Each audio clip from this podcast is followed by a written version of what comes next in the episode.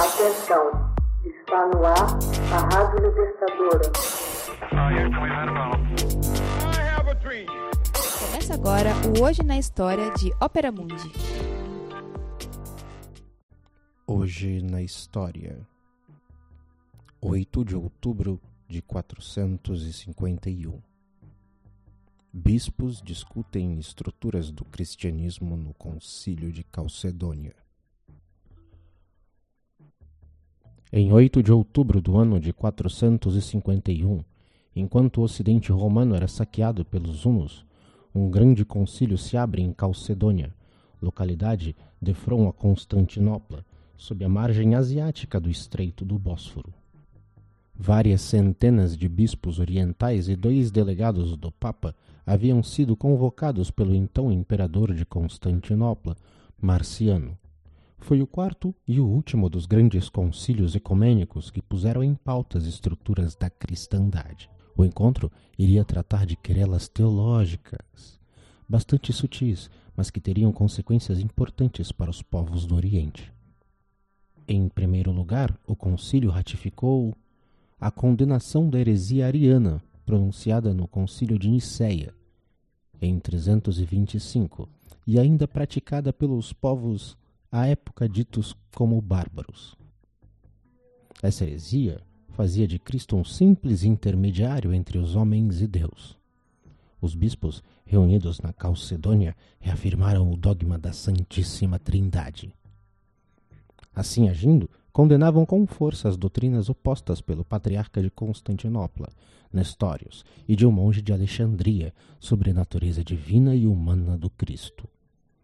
O nestorianismo ou doutrina de Nestórios, estabelecia uma estrita distinção entre as naturezas humana e divina de Cristo.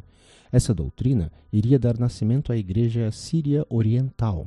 Seria muito ativa no Oriente e até na Mongólia, também na China. Comunidades nestorianas subsistem até os dias atuais no Iraque e na Índia. O monofisismo, doutrina inspirada pelo monge Eutiques, só vê em Cristo sua natureza divina. Essa doutrina seduziu os coptas do Egito, bem como os cristãos da Armênia e certas comunidades do Oriente Próximo. Até hoje, ela tem curso na Igreja Copta da Etiópia e na Igreja Síria da Índia.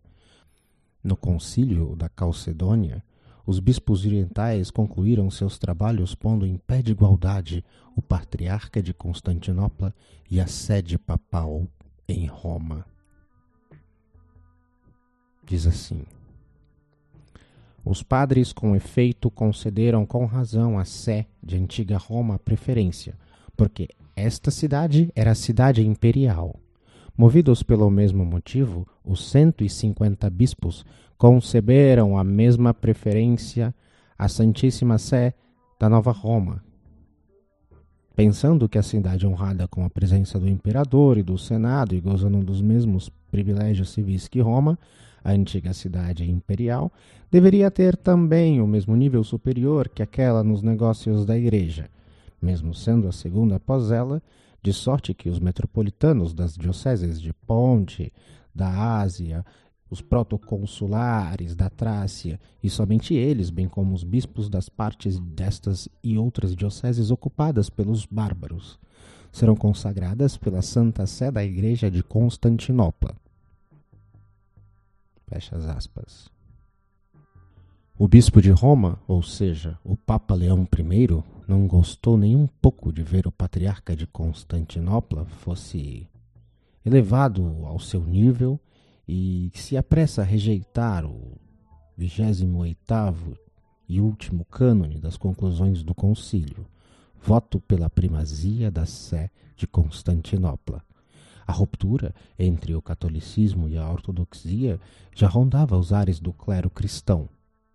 Mais grave ainda, de consequências mais imediatas, a condenação do monofisismo atinge os habitantes das regiões orientais da Síria e Egito Fiéis à heresia começam a tomar distância de Constantinopla.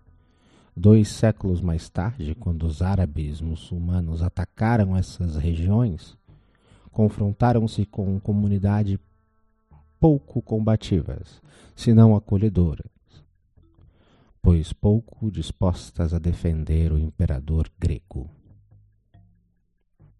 Hoje na história. Texto original: Max Altman. Narração: José Igor. Edição: Laila Manuelle.